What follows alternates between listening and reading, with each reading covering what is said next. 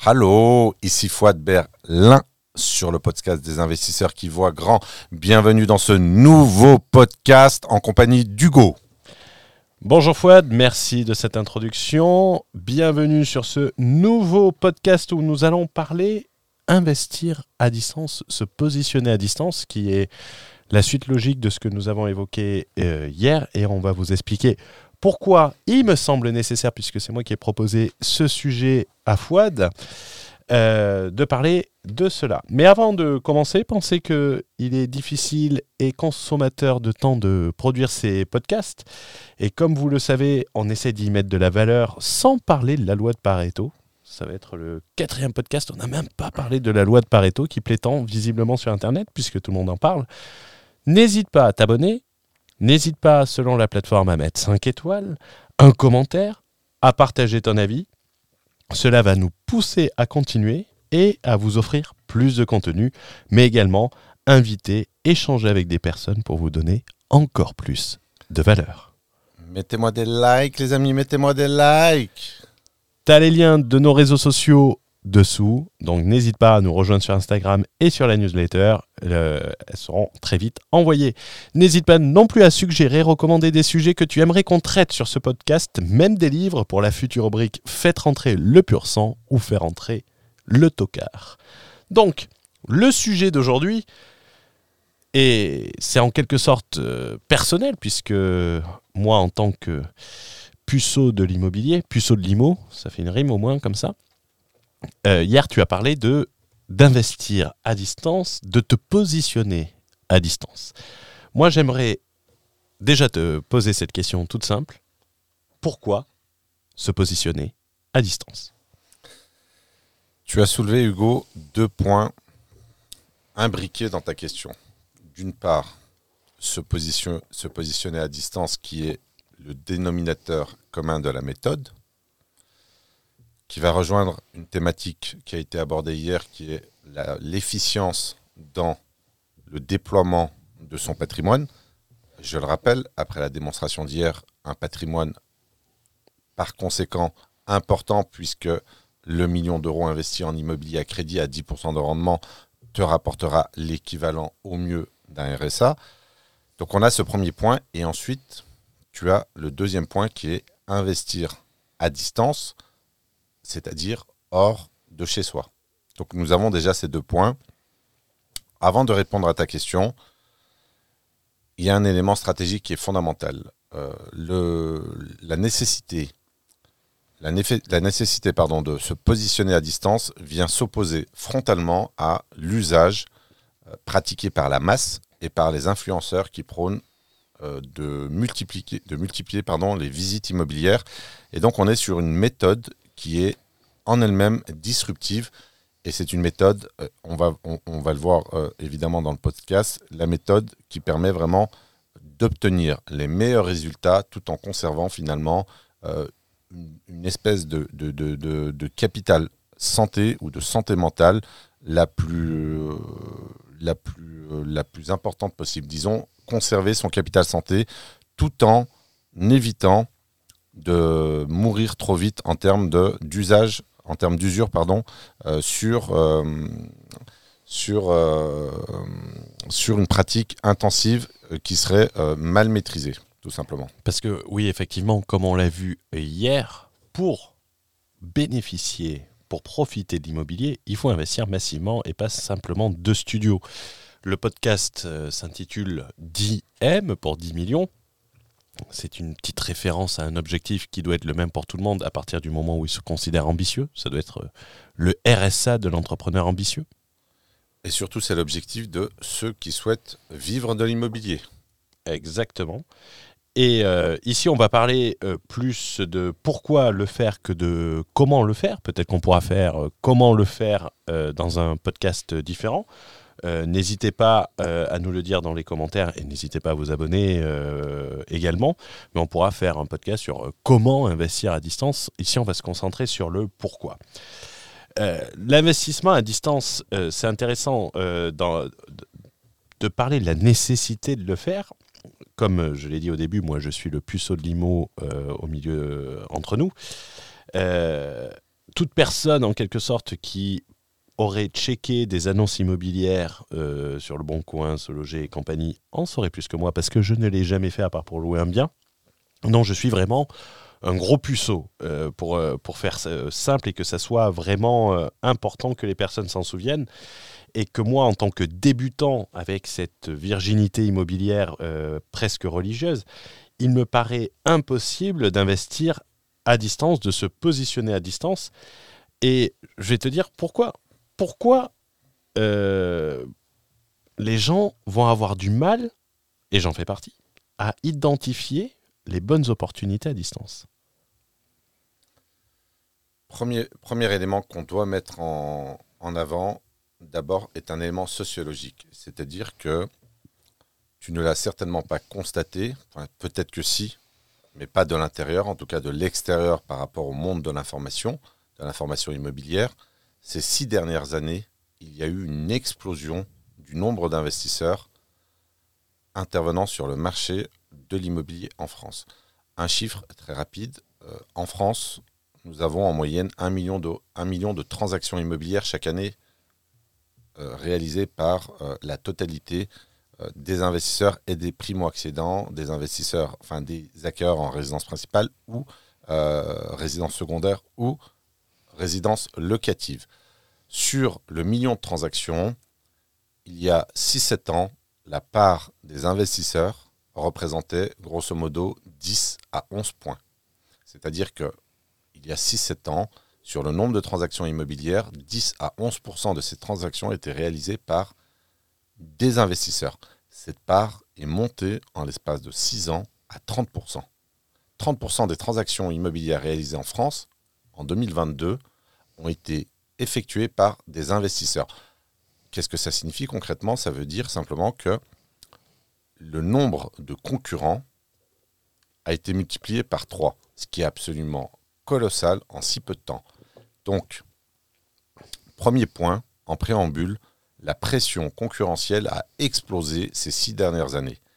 Et ça, ça va nous permettre d'aller sur la raison principale, ou la première raison, qui est bloquer le bien pour neutraliser la concurrence. Donc ça, c'est le premier argument ou le premier justificatif qui va te pousser, Hugo, à être dans cette obligation finalement d'apprendre à te positionner sur, sur la, euh, la, l'achat d'une part à distance, mais surtout sur ta capacité à te positionner à distance. D'accord. Et, euh, le problème euh, de. C'est intéressant et je rebondis dessus. C'est que, en gros, euh, toutes les formations immobilières qui sont dispensées sur le marché, c'est le même moule. C'est-à-dire que les personnes, les 30% d'investisseurs. Il y, a des gros acteurs qui ont participé sans doute de manière colossale à cette augmentation. Euh, notamment, on peut le voir avec le nombre de ventes de formation. Euh, ils n'ont pas un biais euh, qu'en gros, ils, cherchent tous la même chose? Alors tout à fait. La, la, puissance de la diffusion ou de la démocratisation de l'information immobilière a eu cet impact. Je pense qu'une des principales raisons qui fait que le nombre d'investisseurs en France a triplé, c'est en tout cas la part des investisseurs sur les transactions immobilières en France cette part a triplé, principalement dû à la propagande euh, informationnelle sur Internet, c'est-à-dire que les vendeurs de formation ont fait littéralement bouger le marché. Et donc, le deuxième point sociologique qui est intéressant à relever va être que la majorité de ces investisseurs cherchent tous la même chose, tout simplement. C'est-à-dire que la plupart des investisseurs ne font ou ne savent faire que ce que leur apprend les formateurs qui sont eux-mêmes formatés ou biaisés dans leur comportement. Ça, c'est un premier élément de, réponse, Hugo, à ta question. Est-ce que je ne sais pas si ça répond exactement à ta question euh, ça répond euh, dans, le sens que ça justifie pourquoi euh, les gens ont des problèmes à identifier peut-être des opportunités de qualité à distance. Alors tout à fait. J'ai euh, constaté en ma qualité euh, de coach ou de mentor immobilier que la plupart des, débutants ont vraiment ce, cet handicap, cette difficulté à percevoir, identifier une opportunité. Et euh, je vais te retourner la question, pourquoi est-ce que, à ton avis, finalement, ils ont cette difficulté? Alors, au-delà du fait qu'ils soient débutants, tout simplement, que j'appelle un, primo-investisseur ou un aspirant investisseur, pourquoi est-ce que, finalement, cette masse, parce qu'on peut parler de masse, voire de foule, on, parle, on parle, pour être un petit peu plus concret, on parle de plusieurs centaines de milliers de personnes. Euh, la part d'investisseurs global, euh, je ne parle pas des multi-investisseurs forcément, mais la plus grosse part est constituée de débutants. Nous parlons de plusieurs centaines euh, de milliers de personnes, peut-être 200 000, 250 000 personnes. Donc ce sont quand même des nombres relativement importants. Pourquoi est-ce que ces gens ont-ils du mal à identifier des opportunités, même une fois formés Parce qu'ils sont formés mal, peut-être. Parce qu'on leur apprend pas une autonomie, on leur apprend un certain mimétisme. Alors c'est exactement ça. Il y a la question du, mimétisme, il y a la question également du conformisme. Et finalement, euh, c'est un élément qui est à rapporter avec un autre euh, point stratégique qui a été évoqué dans le podcast précédent. C'est euh, le problème du biais fiscal porté par l'allocation meublée, qu'elle soit professionnelle ou non professionnelle. La réalité fait que ces dizaines ou ces centaines de milliers de personnes cherchent exactement la même chose, cherchent un statut fiscal. Ils ne cherchent pas à investir dans l'immobilier, ils cherchent à acheter une fiscalité. Et là, on tombe sur un problème qui est fondamental. À chaque fois qu'on s'éloigne de la pureté commerciale, qu'on s'éloigne de la, discipline principale, qui est l'immobilier, évidemment, on se retrouve euh, face à des problématiques structurelles. Et donc, pour résumer, le fait de ne voir et de ne manger euh, que location meublée, euh, tu te retrouves, finalement, ces investisseurs se retrouvent en concurrence frontale avec des dizaines ou des centaines de milliers. Et nous, finalement, en tout cas moi, pour parler en nom propre, investisseurs aguerris, acheteurs professionnels, détenteurs d'une carte T, mais surtout d'une véritable expérience, pour vous rappeler la phrase de Gérard Mullier, pour être un bon vendeur, il faut être un bon acheteur. La qualité de votre achat immobilier est fondamentale. Elle déterminera entre autres le montant de la plus-value et le niveau d'antifragilité de votre parc immobilier. Et donc, la problématique, c'est que moi, investisseur aguerri, je suis en, parfois, je peux être, ça dépend le segment sur lequel on va, je vais être en concurrence frontale avec un débutant qui ne sait pas réellement comment investir et qui va jouer la carte de la surenchère en termes de prix. Et donc, euh, tu vas être euh, amené non seulement à être en concurrence sur la possibilité de saisir l'opportunité, mais également d'avoir des prix qui vont flamber. Et d'ailleurs, euh, je fais une parenthèse sur la conséquence directe de cette masse d'investisseurs. Les prix ont fortement augmenté depuis 2016 même en province. Tu as euh, des villes où l'immobilier a doublé en 5-6 ans, ce qui est absolument colossal. Est-ce qu'il y a une raison particulière que tu étais euh, confortable euh, sur le fait de te positionner à distance? Tu parlais de voitures dans le premier podcast. Sur les voitures, tu es souvent, notamment quand tu es mandataire, tu achètes sans voir presque. Alors là, on est sur l'origine même de euh, la compétence qui consiste à se positionner à distance et plus que se positionner à acheter. Lorsque j'ai commencé euh, à investir euh, dans l'automobile, alors investir au sens spéculatif, achat-revente en qualité de mandataire, je me suis retrouvé rapidement sur une problématique physique.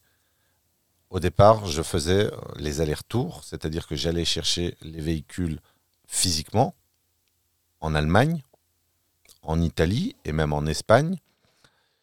Il m'est arrivé euh, de parcourir jusqu'à 2000 km. Donc quand tu vas euh, récupérer un véhicule en, partant depuis Besançon jusqu'au sud de l'Espagne, évidemment, il y a une problématique qui, euh, qui, arrive très rapidement, qui est très simple. Je ne peux pas faire deux allers-retours, c'est-à-dire un premier aller-retour pour voir le véhicule, un deuxième aller-retour pour faire le paiement et récupérer le véhicule. Puisque tu t'imagines bien que euh, tu vas pas arriver chez le fournisseur. Alors, j'ai pu le faire dans les débuts, euh, dans un cadre légal, mais tu arrives chez le fournisseur avec euh, du cash. Le problème, c'est que lorsque tu te mets en conformité et que, passé ta période d'essai, on va dire, dans l'entrepreneuriat automobile, tu fais du virement bancaire, puisque tu souhaites être en conformité avec euh, le législateur français sur la gestion de ton entreprise. D'ailleurs, ceci dit au passage, je vous déconseille fortement, si vous êtes un gérant de société, de retirer de l'espèce ou de déposer de l'espèce sur votre compte bancaire. C'est un autre sujet, mais en tout cas, euh, la problématique a été que j'ai été contraint à apprendre à acheter à distance, tout simplement, pour des questions de logistique et d'efficience dans le travail. Les gens qui écoutent aujourd'hui, ils s'en rendent pas compte, mais à l'époque, la notion de virement bancaire instantané n'existait pas.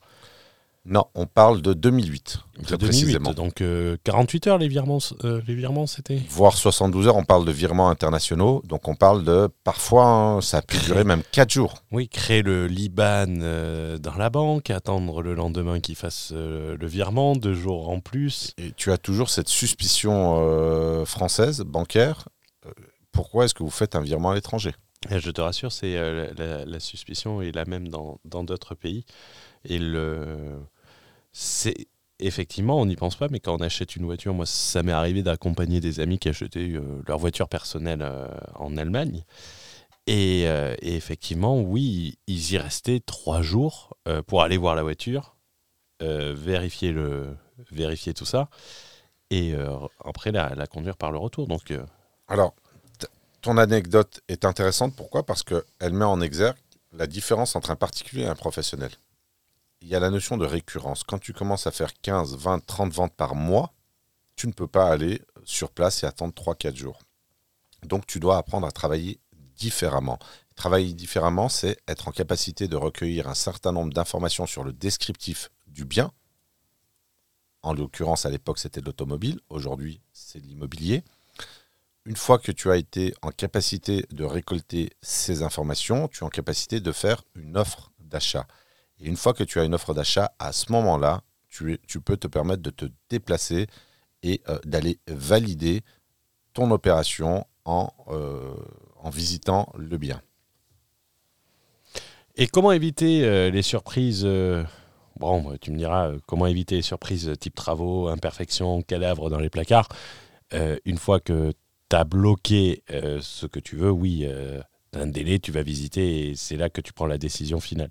Alors, c'est une bonne question également parce qu'il y a visiter et visiter. Et il y a surtout euh, poser des questions et poser des questions. Moi, je ne demande pas la couleur du papier peint de la salle à manger. Ça, ça ne m'intéresse pas. Je vais poser des questions très précises, peut-être une vingtaine de questions. Je vais vous donner quelques, quelques points précis. Et d'ailleurs, parfois des points qui ne sont pas levés, ou en tout cas euh, soulevé par euh, les particuliers, est-ce que l'assainissement est, est-ce que l'assainissement de l'immeuble est conforme? Euh, Je peux te poser une question. Oui. c'est quoi l'assainissement? Alors l'assainissement, c'est une très bonne question. Tout simplement, c'est ça va être toutes les eaux usées pour schématiser le pipi et le caca, tout, simplement. Tout ça, ça va transiter dans des tuyaux et ça va être traité dans le réseau communal, municipal, et, ça va partir en station d'épuration. Et donc, tu as souvent des immeubles euh, en monopropriété, l'assainissement, donc le raccordement, n'existe pas. Tu as, par exemple, une fosse septique. Or, la mairie a prévu l'obligation pour le propriétaire de se mettre en conformité. Donc, si toi, tu ne lèves pas ce point-là, il faut savoir que certaines conformités en assainissement peuvent se chiffrer 20, 30, 40 000 euros. Donc moi, je vais poser des, des questions très précises là-dessus. Quel est l'état de la charpente? Quel est l'état de la toiture? Euh, Je vais poser des questions sur le nombre de compteurs électriques individuels. Est-ce que tous les lots ont des, compteurs électriques individuels? Est-ce qu'il y a des compteurs d'eau euh, euh, divisionnaires? Etc. etc. Donc on va aller poser toute une rafale de questions pour pouvoir affiner finalement l'offre d'achat et apprécier à sa juste valeur la qualité de l'opportunité. Et Bon, ça, euh, identification, blocage, euh, question de débutant toujours. Et je pense que je ne suis pas le seul, et je pense que même des personnes qui auraient, qui auraient suivi certaines formations resteraient dans, dans le statut débutant sans en avoir conscience. Lorsque tu... euh, L'avantage également de se positionner à distance, je vais prendre un exemple tout con, mais euh, imaginons, je suis à Paris. Déjà à Paris, oui, si je veux acheter un bien localement, euh, je Tu vais as la capacité de te déplacer. T'as la capi- euh, non, mais je vais pas pouvoir acheter un bien localement. Vaut mieux que j'aille euh, acheter à l'extérieur. Donc déjà, ça permet aux gens qui sont dans des grandes villes, qui ont des activités, de se déplacer uniquement lorsqu'ils ont identifié quelque chose et qui vont pas perdre de temps. Alors, il y a une, euh, une remarque extrêmement importante qu'il faut faire et que j'ai identifiée suite à ta question. Pourquoi est-ce qu'il est nécessaire pour certaines personnes d'investir en dehors de leur zone géographique? C'est une question de rendement, tout simplement. Alors, soit c'est une question de rendement ou une question de rentabilité. La rentabilité a euh, un rapport avec la plus-value latente. Vous avez des zones extrêmement tendues où les prix sont relativement élevés. Paris, Bordeaux, Lyon, quelques micro-marchés également. Les prix sont tellement élevés que les investisseurs sont poussés à investir en dehors de leur zone de chalandise. Et donc, euh, le fait de, euh, d'être dans cette contrainte, finalement, fait que tu as l'obligation d'apprendre à chasser à distance. Et pour en revenir à notre euh, premier point, pourquoi est-ce qu'il est nécessaire de bloquer le bien à distance? Donc c'est en rapport avec le premier point sociologique. Il s'agit de neutraliser la concurrence, De l'annihiler. De l'exterminer pour être très précis. On a un champ lexical euh, martial, mais c'est nécessaire. Il faut savoir, alors, sans euh, faire dans le, dans, dans le cinématographique américain, mais euh, lorsque vous avez ce que j'appelle un coup de fusil qui apparaît sur le marché, c'est littéralement la guerre. Moi, je sors l'artillerie lourde. L'artillerie lourde, c'est-à-dire que euh, l'agent immobilier est pris totalement en charge, l'offre d'achat est préparée et qu'il y a un objectif. euh, Il y a un objectif de saisir cette opportunité parce que la concurrence euh, va également sortir des tranchées. Et la question du euh, financement euh, à distance, ça se prépare à distance également? Alors, très très bonne question également. Je vais euh, t'expliquer une technique que j'utilise, alors qui n'est pas à la portée de tout le monde. Mhm. Pas très original dans mon discours parce que je ne suis pas euh, dans le discours euh, qui consiste à dire que c'est facile et c'est fait pour tout le monde. Non, ce n'est pas fait pour tout le monde. La question du financement est fondamentale. Qu'est-ce qui fait la différence? Et je vais te poser la question qu'est-ce qui fait la différence entre deux offres d'achat au prix de vente? C'est-à-dire que tu as un bien qui ressort sur le marché disons un immeuble de rapport à 500 000 euros, tu as deux investisseurs qui font une offre au prix d'achat. Qu'est-ce qui fait la différence? Pourquoi est-ce que le vendeur, pourquoi est-ce que l'agent immobilier choisirait ton offre? Euh, Je dirais qu'il choisirait mon offre parce que euh, j'aurais Est-ce que c'est moi? Voilà, déjà. Parce que je serais le plus sympa. Euh, il choisirait ton offre. euh, déjà, si tu as annihilé toute la concurrence, il n'y a pas besoin d'en parler. Alors non, à ce stade-là, tu es encore en concurrence. Il reçoit deux offres au même moment au prix d'achat. Alors, il faut savoir que je n'ai pas posé la question à Hugo et, qu'on souhaite rester dans un cadre, euh, dans un, échange, pardon, naturel. Et donc, euh, ça permet également de, le challenger et surtout euh, d'avoir des réponses de débutants. Ben, je donne rendez-vous à l'agence immobilière au deuxième acheteur, une bête de baseball et je lui casse les deux genoux. J'aurais tendance à dire, en étant sérieux et en ne disant pas des conneries, si je suis sûr de moi et que je maîtrise le financement, je ne parle pas de financement dans mon offre. Alors, pour qu'une offre soit valable, il faut parler de financement. C'est une condition de validité de Non, mais ce, ce que je veux dire, euh, financement, euh, je ne parle pas de prêt bancaire. Alors, tu es obligé de parler du financement. Tu es obligé de. Le financement n'est pas forcément un financement en prêt bancaire. Est-ce que tu donnes ta langue au chat? Je donne ma langue au chat. Est-ce que tu abdiques? J'abdique. Miaou C'est normal, ce qui nous sépare en termes de sciences immobilières, c'est 7000 heures, donc on t'en voudra pas. Ben, c'est très simple en fait. Involontairement, tu avais un, fragment de réponse sur une des techniques d'initié que j'utilise après il faut avoir le pédigré pour pouvoir la porter, cette technique, c'est que lorsque l'affaire est hors norme, exceptionnellement rentable, que ce soit sur le rendement ou la plus-value, sachant que j'ai une, j'ai une préférence pour, le, pour la rentabilité que euh, sur le rendement, tout simplement, je vais renoncer à la condition suspensive d'obtention de financement. Mais c'est, euh, en fait, c'est ce que je voulais dire. Oui, mais tu ne l'as pas dit. Non, mais j'ai pas su le formuler, mais dire euh, comme si je l'achetais cash pour Alors- pas dire euh, si j'obtiens pas mon Voilà, financement. alors, je, moi, je- il faut le formuler, mais par écrit. Après, il y a encore d'autres techniques. je le précise. Moi, je Oui. suis. euh, j'ai même pas regardé des annonces immobilières, donc je sais même pas à quoi ça on- ressemble on- une offre d'achat. Non, mais on, on ne t'en veut pas, c'est normal, Hugo. Euh, c'est, euh, que- J'essaie pas de me justifier. Non, ce que je veux dire, c'est que la meilleure manière de neutraliser la concurrence, d'une part, c'est de savoir se positionner à distance, c'est-à-dire que si le bien est à 500 km de chez moi, ce n'est pas un problème. D'ailleurs, j'habite à l'étranger, donc évidemment, le bien sera au minimum à, 900 à 800 km. Pourquoi? Parce que la frontière française est à 800 km de Berlin. Donc, si le bien est, à- est très loin de chez moi, que je ne suis pas en capacité de le visiter immédiatement, la meilleure manière donc de neutraliser la concurrence et d'obtenir, de saisir l'opportunité, va être de faire une offre d'achat à distance avant de visiter le bien. Donc ça, c'est le premier élément. Et dans cette offre d'achat, il sera sujet finalement de rassurer l'agent immobilier sur la solvabilité de l'investisseur. Et la meilleure façon de rassurer Ouais, L'agent immobilier. cash. Comme Alors- si tu payais cash. quoi. Voilà, ça va être de faire passer des vessies pour, les, pour, pour des lanternes. On va pas rentrer dans ce podcast sur cette technique d'initié, on en parlera peut-être euh, ultérieurement si on a euh, beaucoup de 5 étoiles. Donc, euh, manière de manière de, de, de, de quémander euh, subtilement. Mettez-moi des likes, les amis, mettez-moi des likes. Donc, si vous voulez connaître euh, une technique d'initié qui vous permettra de, de dégommer la concurrence tout en conservant votre droit à la condition suspensive d'obtention de financement. Que vous pour que vous puissiez comprendre de quoi on parle concrètement, on parle de renoncer à sortir d'un compromis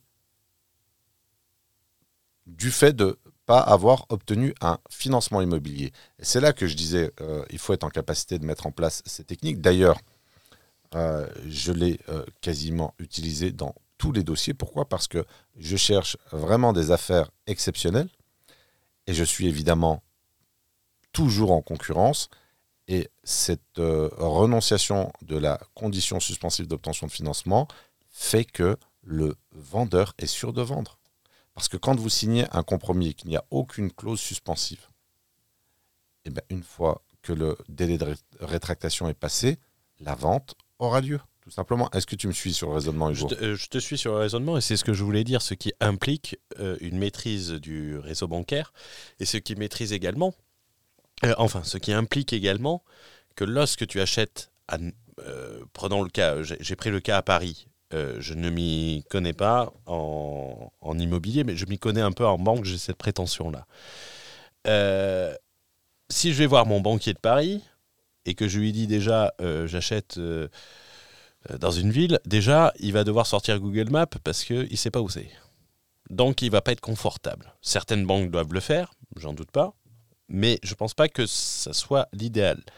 Il va falloir donc également utiliser une banque locale. Ça sera mieux. Alors, totalement. Tu as deux manières de financer un bien immobilier. Soit avec une banque, National. alors, soit nationale, soit plutôt une agence où se situe ta domiciliation personnelle, c'est-à-dire une agence locale, locale au sens de celle de l'investisseur, ou bien une agence locale, locale au sens de, euh, du lieu d'implantation du bien immobilier. Et tu vois, moi, euh, Rothschild de Monaco, là où j'ai mes comptes, ils n'ont pas, de- ils ont pas de banque à Perpignan. Quoi. Donc Perpignan, ceci dit au passage, je vous déconseille euh, ce type de ville totalement sinistrée, gérée n'importe comment, avec un rendement artificiel, artificiellement important. Vaut mieux aller à Saint-Etienne. Saint-Étienne, malheureusement, c'est le même cas. Donc, euh, donc alors, Hugo plaisante, mais évidemment, euh, une fois de plus, c'est le sociologue qui va s'exprimer. Certains influenceurs 2.0 ont envoyé des milliers d'investisseurs à l'abattoir à Saint-Étienne ou à Perpignan ou à Béziers. Et euh, ça pose la question du discernement et de, de l'esprit critique. C'est-à-dire que lorsque vous êtes un débutant et que vous êtes dans un rapport d'ignorant, formateur 2.0, pire, dans un rapport de fan, fanatique à influenceur 2.0, on va vous envoyer à l'abattoir quelque part. Donc votre, votre incompétence ou votre admiration euh, à l'égard d'un influenceur 2.0 peut vous coûter très très cher en immobilier. C'était une digression, mais euh, nécessaire. Euh, c'était une blague, je ne suis pas la Rothschild Monaco. je suis au Luxembourg. Jean-Michel, Jean-Michel, je me la raconte. Non, mais par exemple, passer donc par des banques euh, plus local. Donc il va falloir également préparer et démarcher le, financement à, distance. Alors tout à fait, ça c'est encore un, autre sujet, mais c'est l'étape d'après. C'est-à-dire qu'une fois qu'on a su se positionner à distance, on a euh, réussi à saisir l'opportunité, c'est-à-dire qu'on a une offre d'achat qui est contresignée, arrive le moment du financement bancaire. Et là, le financement bancaire, il est également nécessaire de pouvoir prospecter à distance toujours dans le cadre de l'efficience générale nécessaire à l'investissement pratiqué massivement. Et ça, j'insisterai toujours sur ce point-là, c'est-à-dire que lorsque vous allez chercher, et soyons transparents sur les chiffres, 5, 6, 7, 8, 9, voire 10 millions d'euros, 20 millions d'euros dans mon cas, qui est mon objectif, qui a été rehaussé entre-temps, vous ne pouvez pas vous permettre de vous user psychiquement, physiquement, en course, et d'abandonner après le premier million, le deuxième million, par exemple. Ce qui est déjà relativement euh, noble comme, comme abandon, mais qui euh, peut être considéré comme un abandon prématuré. Euh, petite question, comme toujours dans, le, dans le rapport ignorant-sachant. on n'est pas dans le marketing en disant que tout le monde peut le faire, mais avec un accompagnement, euh, avec de l'expertise et en faisant attention à certains détails, c'est relativement jouable. C'est une question, hein, c'est pas, pas une, pas une question rhétorique. Avec un accompagnement, évidemment que c'est possible euh, si on a euh, une concordance entre le profil de l'emprunteur, son niveau de discipline, son, son type d'intelligence, est-ce qu'il est en capacité de s'adapter de se remettre en question, etc., etc. Et son niveau d'engagement, qui est fondamental, évidemment que c'est possible. Mais euh, il faut absolument que ce soit un engagement purement stratégique. Si c'est un, euh, un engagement, pardon, un accompagnement purement euh, fondé sur, sur la stratégie immobilière, pourquoi? Parce que si vous prenez un accompagnement et qu'on vient vous bourrer le crâne avec le loueur meublé euh, non professionnel étant soi-disant la meilleure niche euh, fiscale. On va vous expliquer également que la résidence principale est un passif. Ça sera un sujet de podcast. Ça sera un sujet parce que le, la puissance de formatage qui émane des réseaux sociaux concernant la résidence, résidence principale est énorme. C'est-à-dire que le nombre de personnes qui ont la conviction aujourd'hui que la résidence principale est un passif, alors que c'est la pierre angulaire de l'investissement, et notamment pratiqué euh, massivement, fait que une rectification argumentée à ce niveau-là est nécessaire. Ne faites pas l'erreur de penser une seule seconde que la résidence principale est un passif. Culturellement, en France, les banques, les Français et les banques, le cartel bancaire est fondamentalement attaché, fondamentalement attaché pardon, à l'acquisition, l'investisseur qui fait l'acquisition de sa résidence principale. Et il y a un ordre temporel bien précis. Non seulement c'est un actif, non seulement le cartel bancaire souhaite que l'investisseur euh, soit propriétaire de sa résidence principale, mais c'est la première chose à faire. La première chose à faire, la première chose que doit faire un bon investisseur, c'est acheter sa résidence principale. Ce qui laisse beaucoup de marge de progression à des gens qui peuvent être bloqués puisqu'ils se disent qu'ils ne peuvent pas se déplacer, qui se refusent des opportunités et, euh, ou qui sont dans des villes surcotées où leurs revenus ne leur permettent pas d'acquérir C'est une bonne question. Pourquoi? Parce que euh, ça renvoie également à d'autres problématiques sous-jacentes. Alors, tu as euh, la problématique d'être bloqué euh, localement, par exemple, et il faut aller chercher de la rentabilité du rendement ailleurs. Mais la vraie question sous-jacente, principale, je dirais fondamentale, et ça fera également l'objet d'un autre podcast, puisqu'on peut pas faire, malheureusement, on ne pourra pas faire des podcasts qui durent 5-6 heures. Euh, pour la petite anecdote, je suis intervenu au mastermind de- d'Hugo euh, fin janvier et euh, l'intervention devait durer deux heures. Elle a duré quasiment six heures, entre 5 et 6 heures. Donc ça vous montre aussi euh, ma capacité à traiter de manière structurelle un sujet. Et euh, évidemment, euh, dans nos podcasts, il n'y aura pas de place à euh, la manière superficielle qu'on va retrouver sur les réseaux sociaux d'aborder l'immobilier. Enfin, petite parenthèse donc, notamment donc revenons sur la question euh, de l'investisseur qui est obligé de sortir chez lui. Alors non seulement il est obligé de sortir chez lui pour des questions de rendement et de rentabilité et de d'encours bancaire, c'est-à-dire aller chercher de l'encours bancaire ailleurs. Donc tu as ces trois points, mais tu as un autre point qui est le point le plus important pour moi, qui est la diversification immobilière et la diversification à plusieurs niveaux géographique, segmentaire, fiscal et commercial. C'est-à-dire qu'un investisseur ne doit pas se fermer dans, une, euh, dans un segment de marché et encore moins dans une niche fiscale. C'est pour ça, moi, je veux faire euh, du parking, de la colocation et de la location courte durée. Là, tu seras en concurrence frontale avec la foule. Oui, mais avec tes techniques, là, je vais les neutraliser, là. Alors, Sur mon studio. euh, peut-être, mais euh, on, on- on- on sera quand même sur une déformation, euh, sur une atteinte grave à ma stratégie commerciale qui est basée sur la diversification. Même si je rajoute une laverie automatique. Voilà, et je ne t'autoriserai pas à défigurer la noblesse de ma stratégie. Euh, question toute bête. toujours. en fait, il n'y a pas. je le dis souvent dans des, dans des coachings, il n'y a pas de questions connes. Il serait con de ne pas les poser.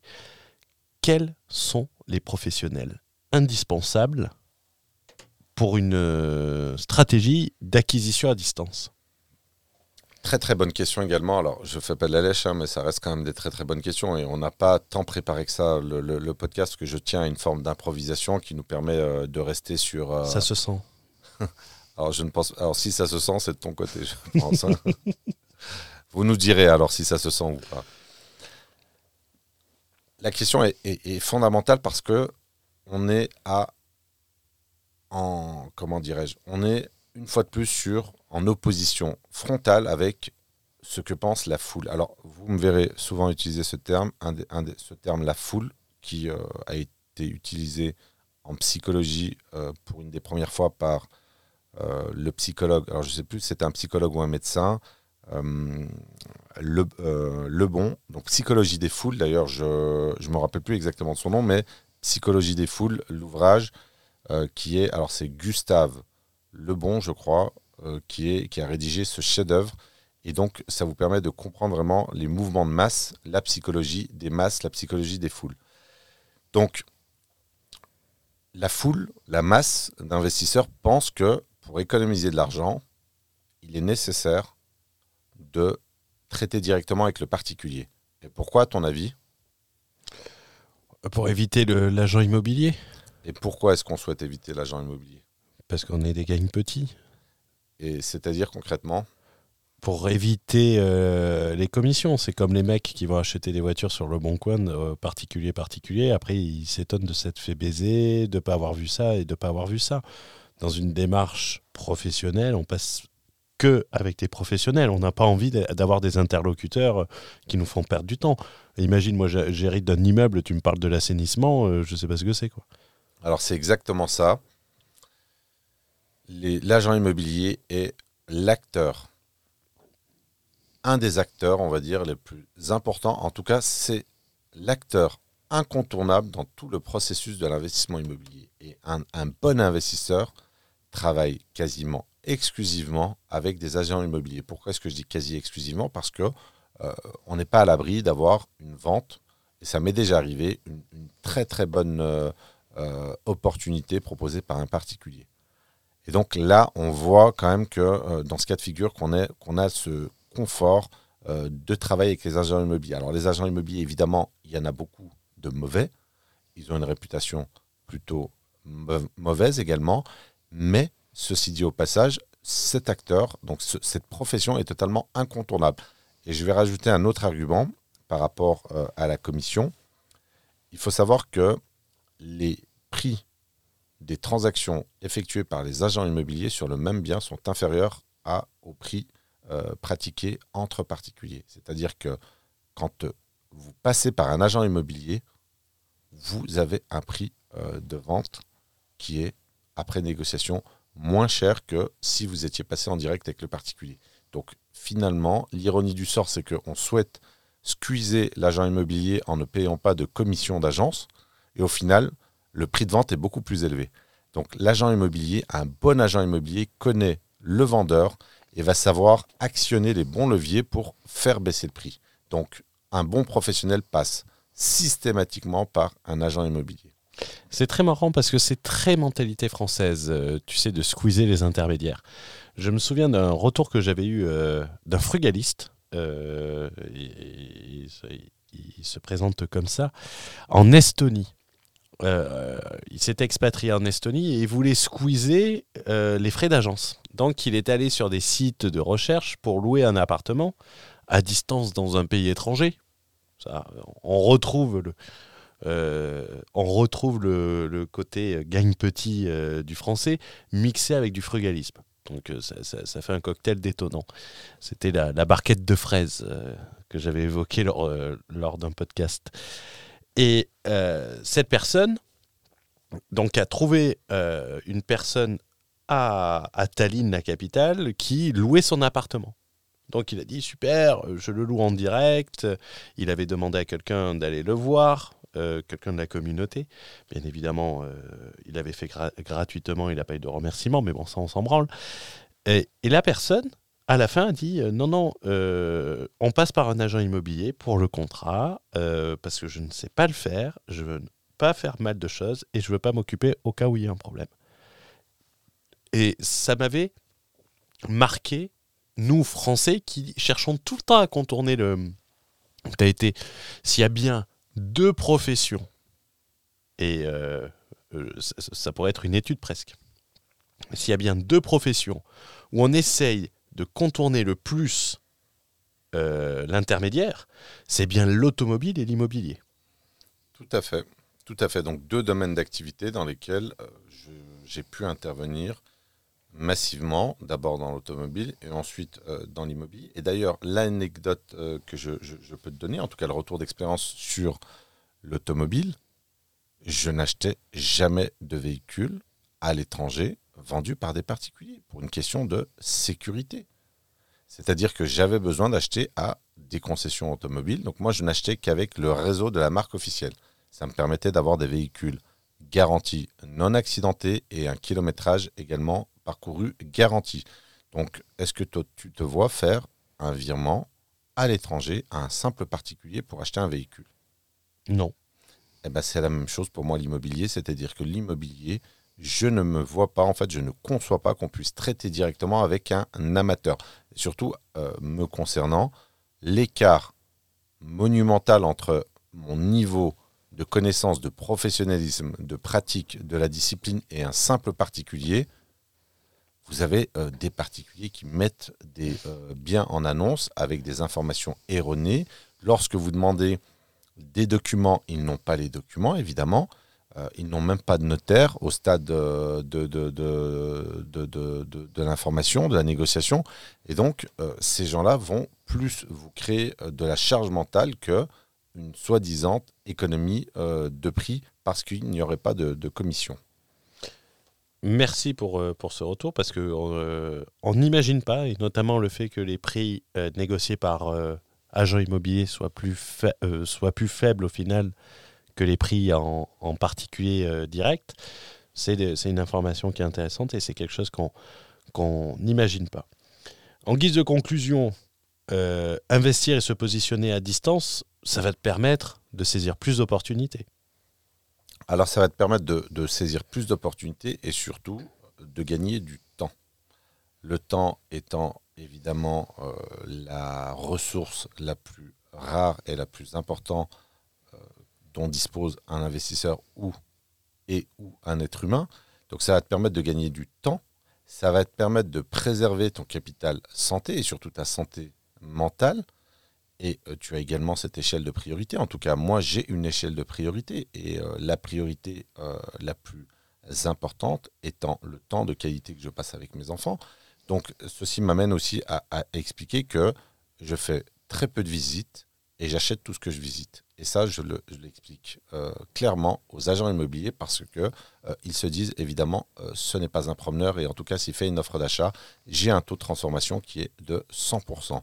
À chaque fois que j'ai fait une offre d'achat qui a été contresignée, sauf omission, vice caché, malhonnêteté de l'interlocuteur, j'ai systématiquement acheter tout ce que j'ai visité. Et ça, ça marque, en termes d'ancrage psychique, ça marque votre interlocuteur sur votre sérieux en termes de euh, suite donnée à l'offre d'achat. Parce qu'il faut savoir une chose, et euh, je vais le soulever parce que quelle est la crainte principale d'un agent immobilier qui fait qu'il refuserait que le bien soit signé à distance? Je te pose la question, Hugo.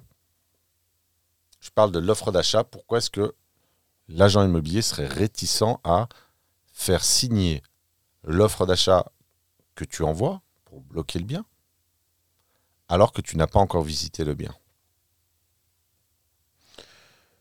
Pourquoi il serait réticent de, faire ça pour sa responsabilité?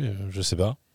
Non, parce qu'en fait, sa crainte, c'est que tu bloques le bien et que tu ne donnes pas de suite. C'est-à-dire que juridiquement, lorsqu'une offre d'achat est contresignée par le vendeur, l'acheteur n'est absolument pas engagé. Il bénéficie de droits et notamment de droits de rétractation alors que le vendeur est fermement engagé.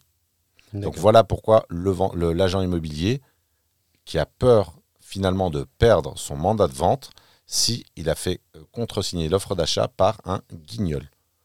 Et donc c'est très important dans ce processus de rassurer l'agent immobilier quant au sérieux, euh, quant à ton sérieux quant au sérieux de l'investisseur en lui expliquant que le processus, la vente ira jusqu'au bout s'il te fait confiance, tout simplement, en te faisant passer avant les autres. C'est quelque chose de très important à, préciser parce qu'on ne l'imagine pas une seule seconde.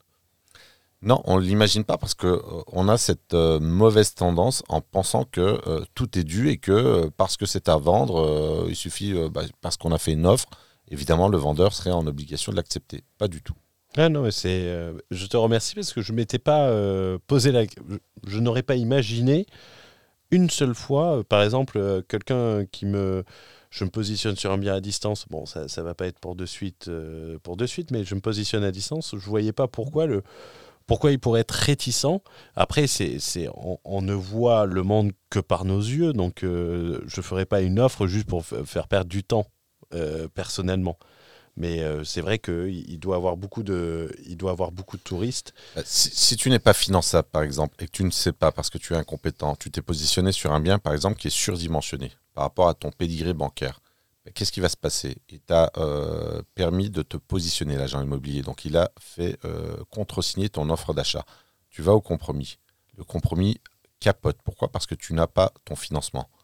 Qu'est-ce qui va se passer? La probabilité que euh, l'agent immobilier perde le mandat. Pourquoi? Parce que euh, ce sera très élevé, parce que le, mandant, le propriétaire, le vendeur va lui expliquer, mais attendez, euh, c'est un tocard finalement que vous m'avez emmené et vous n'avez pas rempli votre rôle de, sélection et de sélection et de, sélection exactement d'un acquéreur solvable. Et donc c'est très très important de maîtriser ce que j'appelle la psychologie de l'entrepreneuriat et notamment comprendre. Moi, c'est assez facile pour moi parce que j'ai une base empathique, c'est-à-dire que j'ai cette capacité à me mettre à la place des autres, pardon, et comprendre les peurs, les craintes de l'agent immobilier qui, si son mandat est résilié, ben, il n'y a pas de commission, et c'est des gens qui travaillent qu'à la commission. Donc comprendre son fonctionnement psychique est fondamental pour pouvoir convertir au maximum les offres d'achat et surtout éradiquer la concurrence je vais, te, euh, euh, je vais rebondir sur un point euh, qui te montre à quel point j'ai la conviction absolue de la supériorité de cette stratégie. Alors on ne peut pas dire que je ne parle pas avec confiance. tous les biens que moi je vends à titre personnel, puisque j'arbitre mon patrimoine depuis l'année dernière, donc je récupère une somme de plus-value, c'est un arbitrage classique, patrimonial, je confie systématiquement la vente des biens à des agents immobiliers. Pourquoi? Parce que je ne vais pas me coltiner ces particuliers euh, pour pouvoir euh, gagner euh, une soi-disant économie sur la commission. Pourquoi? Parce que je sais que le bon agent immobilier à qui je vais confier la vente de mes biens dans le cadre de mon, arbitrage patrimonial, si l'agent immobilier est bon, on vendra au juste prix, on vendra vite et on vendra surtout à la bonne personne. Donc ça, marche, ça marche également dans les deux sens. Et là où c'est un cercle vertueux, vertueux c'est qu'un agent immobilier à qui tu donnes des mandats de vente en tant que vendeur, quand il fait rentrer un coup de fusil en neuf market, il va t'appeler. Eh ben, il va t'appeler. Et c'est la première personne que les gens vont voir généralement. Voilà, et euh, pour te dire qu'en termes d'ancrage psychique, le discours que je tiens, lorsque j'appelle un agent immobilier, je leur remercie d'abord d'être un professionnel et d'avoir pris le mandat parce que je ne supporte pas de travailler avec des particuliers.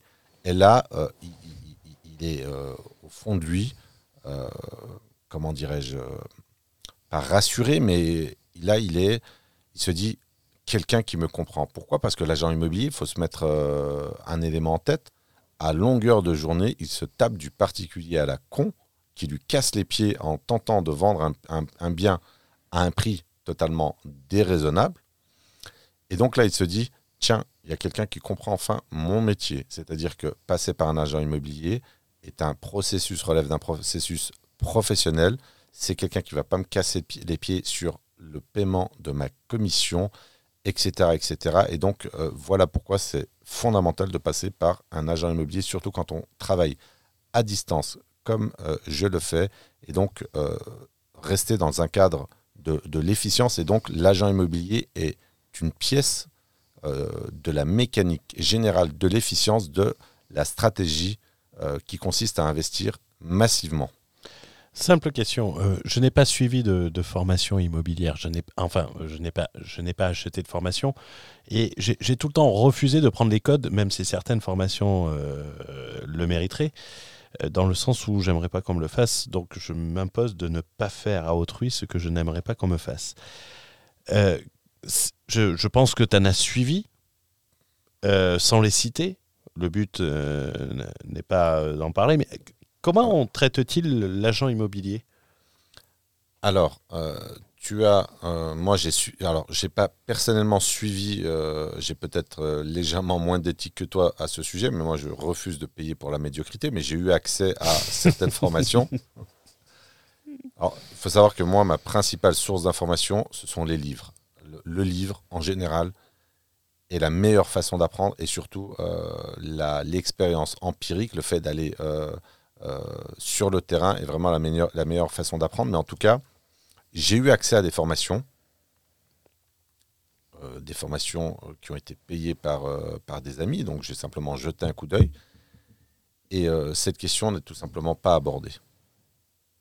L'importance de l'agent immobilier dans l'opération immobilière, c'est une question qui est totalement occultée, tout simplement. Et donc la psychologie de l'agent immobilier, ben, la plupart des formateurs de 2.0 s'assied purement et simplement dessus. Après, pour te répondre sur euh, les formations, euh, la plupart des formations vendues sur Internet sont biaisées. Biaisées dans le sens où elles portent euh, tous les stigmates finalement de cette volonté de vouloir être niché fiscalement, que ce soit la colocation, la LCD, etc. Alors, soit c'est superficiel, soit c'est biaisé. Dans tous les cas, c'est médiocre. Alors, c'est mon opinion. je suis suffisamment averti pour pouvoir émettre une opinion aussi radicale, mais la plupart des formations sont d'un niveau relativement médiocre. Alors, je, euh, c'est quelque chose euh, d'a- d'assez marrant pa- parce que c'est la délégation. Euh, je ne veux pas euh, citer, les, citer la personne, mais on va dire, quelquefois on se demande, et je pense que tu vas comprendre l'allusion, on se demande si la personne fait du mannequinat ou, ou de la formation immobilière avec un groupe international. Est-ce que Tu as les deux versions, masculine et féminine d'ailleurs sur ce profil. Quand on- quand la on version masculine, la, la version parce- masculine. Parce que la version masculine, euh, féminine est quasiment la- du même niveau. Alors, moi, je parle du, du masculin pour rester. euh, D'ailleurs, euh, si on tourne le M à l'inverse, ça fait un W. Et le. Eh oui, eh oui, oui, oui. Euh, ne voyez personne de viser. Est-ce que cette personne parle d'agent immobilier, de l'importance de passer sur un agent immobilier sur une stratégie massive, hein, pas sur un studio, on va dire?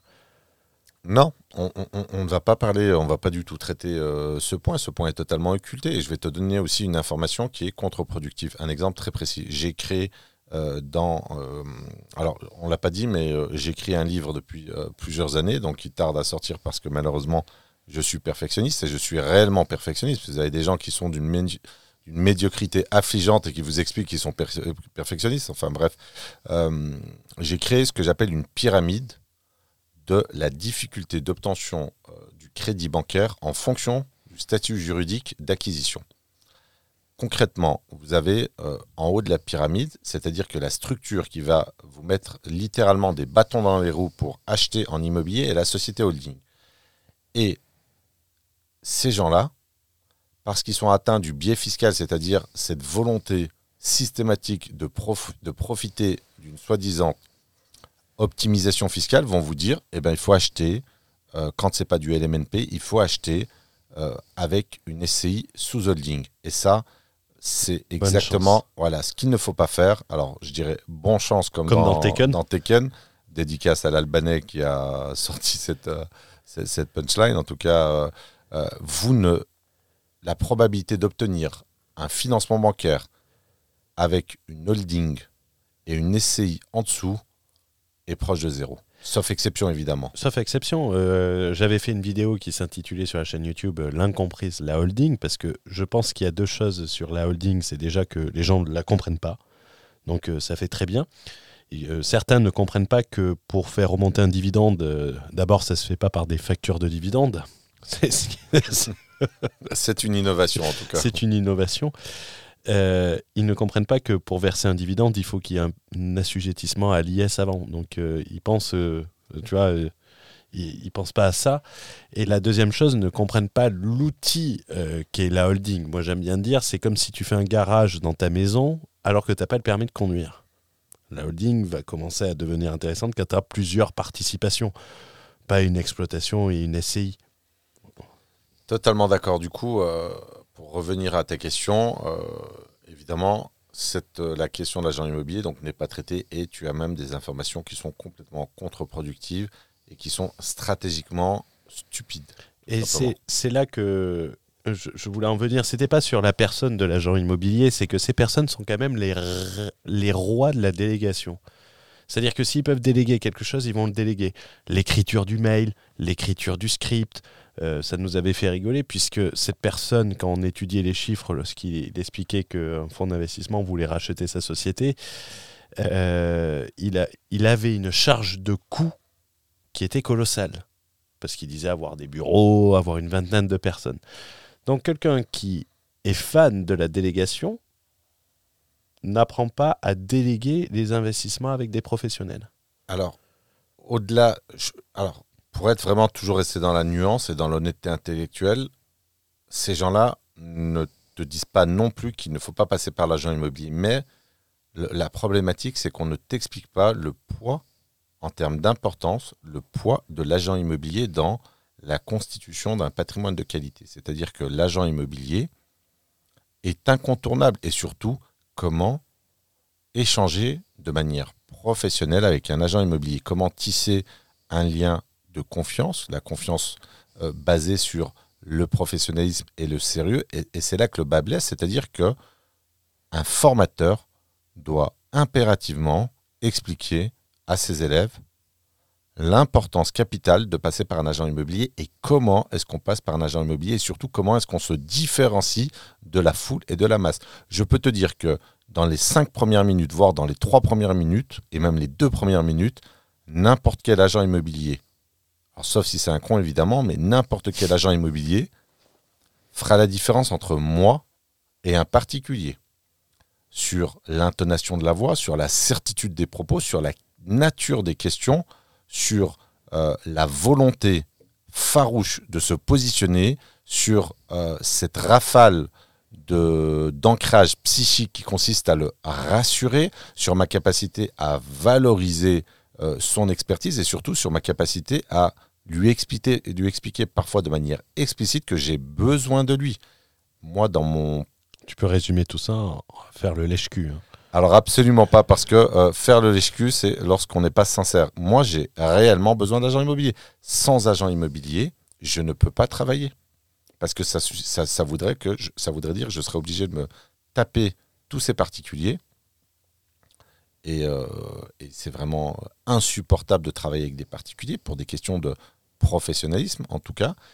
Et donc, euh, dans le processus, vraiment, j'en ai besoin. Et pourquoi est-ce que j'en ai besoin? Moi particulièrement, parce que je travaille systématiquement à distance.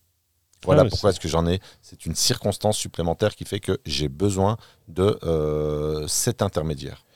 Et, tu vois, je, et comme je l'ai dit, hein, c'est, euh, ça pourrait presque faire le nom de la série, le propuso, c'est où on oppose un compétent et un incompétent, un sachant à un ignorant. Je suis l'ignorant je, n'ai pas peur de le dire, euh, j'aurais eu la déformation du... Et alors que je prends de passer par les professionnels, mais là, tu vois, euh, je serais dans une recherche, j'aurais pu, euh, par erreur, même si la question ne va pas se poser, parce que moi, je vais préférer passer par un chasseur sachant chasser. Je pense pas que tous les infopreneurs d'Estonie peuvent dire cette phrase. On sent la fin. Euh, mais euh, tu vois, euh, mécaniquement, je pense que j'aurais perdu peut-être plus de temps à aller chercher les particuliers à particuliers, pensant que ça serait plus facile de négocier tout ça. Je ne vais pas dire que c'est sûr, mais en tout cas, dans le réflexe culturel de squeezer l'agent immobilier fait que euh, tu aurais eu ce, euh, ce réflexe, en tout cas, ou cette tentation, cette mauvaise tentation, et c'est une tentation qui t'aurait coûté très cher. Je vais te raconter une anecdote qui est réelle.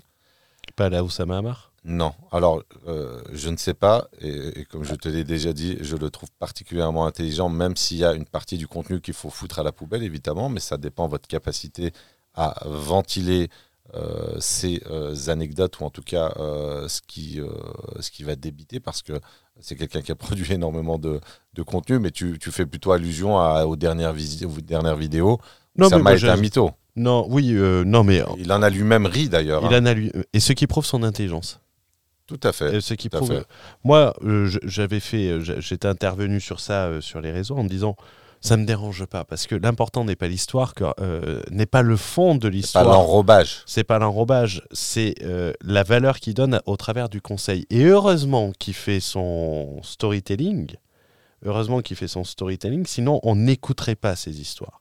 Et je pense que 95% des personnes qu'il a indirectement changé, coaché à travers ça, les gens ne l'auraient pas écouté s'il n'y avait pas ces, ces histoires. Et euh, me considérant. Bon, ce qui est toujours difficile, c'est de pas basculer dans le jeu, jeu, jeu, et surtout dans la culture française où euh, on a l'habitude d'être dans cette, euh, cette forme d'hypocrisie à la française et cette fausse modestie. Alors je dis tout souvent aussi, j'utilise les prénoms, euh, les, pronoms impersonnels, mais mon point de vue, moi je consomme énormément d'informations, je lis énormément. Alors il faut savoir que je lis entre 4 et 5 heures par jour, ce qui est quand même relativement important. 4 et 5 heures par jour, je vous laisse faire le calcul sur 365 jours. disons sur 300 jours, ça fait l'équivalent de euh, un temps plein quasiment à l'année. En tout cas, euh, Oussama Hamar, alors c'est mon opinion, est strictement supérieur à la moyenne. Bon, en même temps, c'est pas difficile puisque la moyenne, euh, la moyenne ou la masse n'est pas spécialement très très intelligente, mais en tout cas, chez cet individu, compte tenu de son intelligence supérieure, même si évidemment il raconte des conneries, il y a toujours quelques informations stratégiques ou euh, des informations qui vont modifier la structure de pensée et donc évidemment euh, aura un impact sur la stratégie. Alors il s'adresse à des entrepreneurs, donc en venant captant, en captant pardon, une information stratégique importante, c'est quelqu'un qui est en capacité de modifier une structure de pensée. Et rien que pour ça, euh, je, respecte évidemment, fondamentalement et fourni gratuitement. Euh, pour revenir à l'anecdote, je vais te raconter une anecdote. Je peux te couper juste Vas-y, bien sûr. Avant l'anecdote, parce que moi je dis souvent on. Et toi qui apprends une langue étrangère, fais attention de ne pas faire les erreurs de, de Lost in Translation. Tu, tu apprends l'allemand et je ne sais pas s'il y a les pronoms indéfinis comme on a nous en France. Si. Euh, lors d'un rendez-vous avec euh, une personne indéfinie, on va dire, l'histoire n'est pas là, euh, ce n'est pas le fond de l'anecdote. Euh, la personne me demandait si j'étais bipolaire parce que en anglais je disais oui, ça veut dire nous. Ou, pour moi c'était le on, ça se rapprochait du on. Elle me dit mais pourquoi tu dis tout le temps oui? Euh, W E. J'ai fait oh, oh, putain merde. Et et effectivement, en réécoutant ensuite, je le disais souvent. Donc fais attention de ne pas faire les, ces erreurs de lost in translation qu'on peut avoir quand on apprend une langue. Tout à fait. Et euh, pour revenir à mon anecdote, du coup, euh, j'ai fait une opération immobilière sur un, immeuble de rapport avec un agent immobilier. Et il s'avère que je connaissais le vendeur. Lorsque j'ai eu les documents, je me suis aperçu que je connaissais le vendeur et je pouvais passer en direct avec le vendeur. Et donc éviter la commission euh, qui était de 15 000 euros de mémoire ou 20 000 euros. Et ça, a relevé du réflexe chez moi. J'ai appelé l'agent immobilier et je lui ai dit, je connais le vendeur et je passerai par vous. Pourquoi? Parce que je m'inscris dans un partenariat de long terme. Et ce qui s'est passé, et je vais te poser la question avant de te raconter la suite, on a fait l'opération. C'était dans le cadre d'une chasse immobilière pour un de mes clients. Qu'est-ce qui s'est passé à ton avis psychiquement dans la tête de l'agent immobilier en se disant, en termes de loyauté, en termes de, en termes de respect de son travail euh, suite à cet épisode? il t'en est toujours souvenu et il a voulu euh, être, il a été redevable. Peut-être qu'il t'a amené une superbe affaire. Euh. Eh ben, j'ai fait huit opérations immobilières avec lui en trois ans. C'est-à-dire qu'après cette affaire, il m'a apporté sept, sept autres affaires. Donc la loyauté, le fait de passer par un agent immobilier fait que à, à, court, moyen, long terme, tu es largement gagnant. Il s'est dit, tiens, Fouad, euh, c'est quelqu'un de loyal, c'est quelqu'un qui n'a pas une vision à très court terme qui se mesure à une commission d'agence. Et donc, à chaque fois qu'il y avait une très bonne opportunité, avec un taux de transformation toujours identique de 100%, à chaque fois qu'il y avait un coup de fusil, c'était pour moi. Et en plus, euh, cet agent immobilier avait une capacité à négocier des prix extrêmement forte. Et donc, j'ai bénéficié euh, de prix extrêmement intéressants. Tout ça parce que j'ai décliné mon identité dès la première opération, quelqu'un de professionnel, quelqu'un de sérieux et quelqu'un de loyal, tout simplement. Donc ça vaut le coup d'investir sur l'agent immobilier ou sur les agents immobiliers.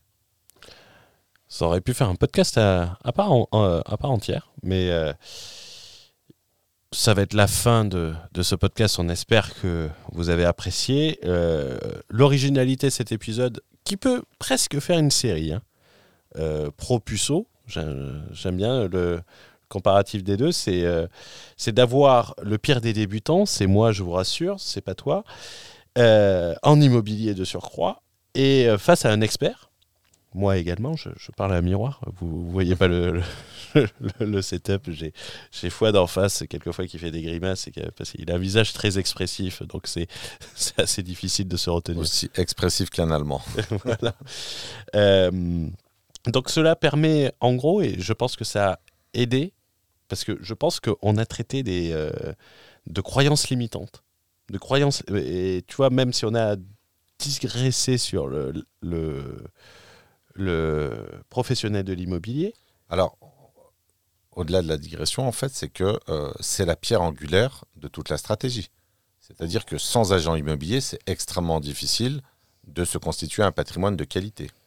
Et, euh, et tu vois, à travers deux sujets, enfin, je, je, je parle pour moi, hein. je, je, parle pour moi en tant que non-connaisseur, mais je pense que je ne suis pas le seul. Et n'hésite pas à le dire dans les commentaires. Euh, c'est deux points. Il faut, euh, on peut pas investir. Euh, c'est difficile d'investir, euh, se positionner à distance, et euh, si on peut squeezer l'agent immobilier, Et c'est difficile de trouver une opportunité. oui, et c'est difficile de trouver une opportunité. Et ben, tu vois, même à moi, ça m'a permis de repenser à des choses. Donc je t'en remercie, même s'il n'y a pas d'écoute et qu'on à une étoile ou euh, 0,5 étoiles, ce que je ne pense pas être le cas. Mais au moins, j'aurai appris de cet échange. Donc je, je suis le premier à te remercier de ce contenu. Même, euh, et c'est même pas scripté. Eh ben écoute, je t'en prie, c'était Foi de Berlin pour vous inspirer à voir grand.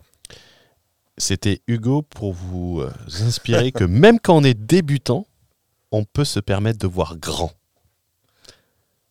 Bonne journée à vous, bonne soirée à vous. N'oubliez pas de vous abonner, n'oubliez pas, De mettre des likes, les amis, mettez-moi des likes.